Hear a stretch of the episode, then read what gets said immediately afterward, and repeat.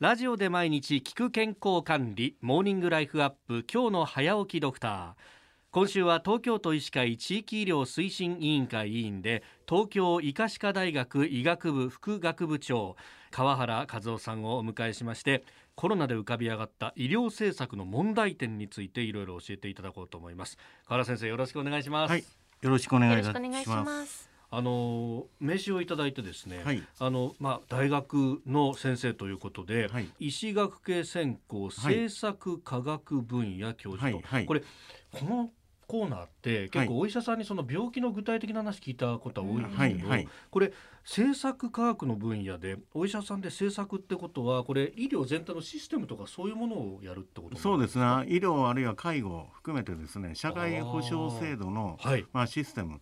特にうん。まあ、あの医学部ですから、はい。医療が中心になりますけど。あー。そうするとまあ現場も分かっているしその上でどういうシステムを構築していったらスムーズに回るかはいってことを考える、はい、はい、そうです。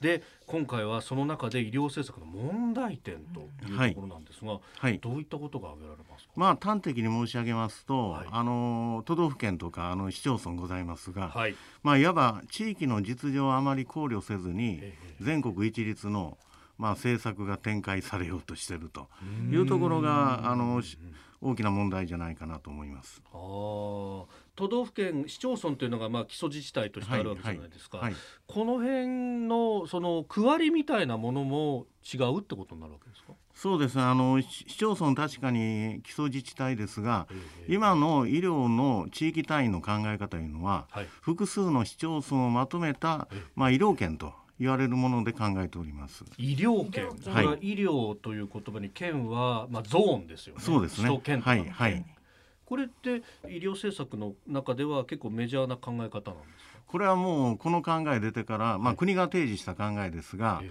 あの1985年のはい。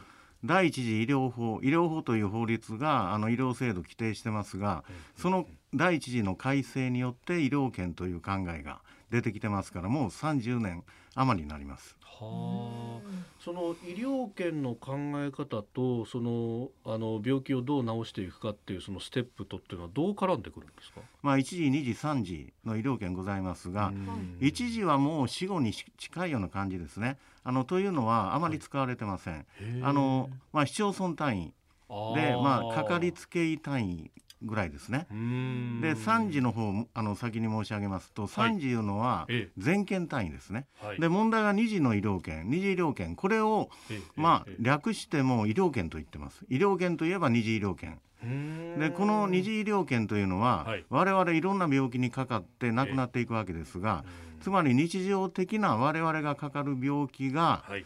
この医療圏の二次医療圏の中のどこかの医療施設を受診すればはい。事足りるという地理的な範囲です。東京はあの島嶼部あの、はい伊豆七島とかございますが、はい。そこが一つの、まあ、島嶼部は医療圏ですがそれを置いといてですね、はい。本土では12医療圏あります。はあ。東京の中を12に区切るわは。いはい中央部医療圏でしたら中央区とかはい。あるいは文京区とかあるいは台東区。はい。地方の方行きますとえ医療施設がまあ要するに医療資源がないためにえ。うんうんそこで医療圏設定されてても完結しないと。だから隣の医療圏に越境すると。そういうのが例えば福島の南会津医療圏うん。隣のあの会津医療圏に行きますね。あるいは島根県の沖ノ島も一つの医療圏ですあがそうなんですね。当然完結しないですよね。はい。ええ。じゃあその過疎だとかそういうところで医療が全部完結しない問題と、はい。それから都市部ははい。簡単に越境してしまうという、はい。その2つが大きく分けてはい。問はい題としてあるわはいけですか？はい。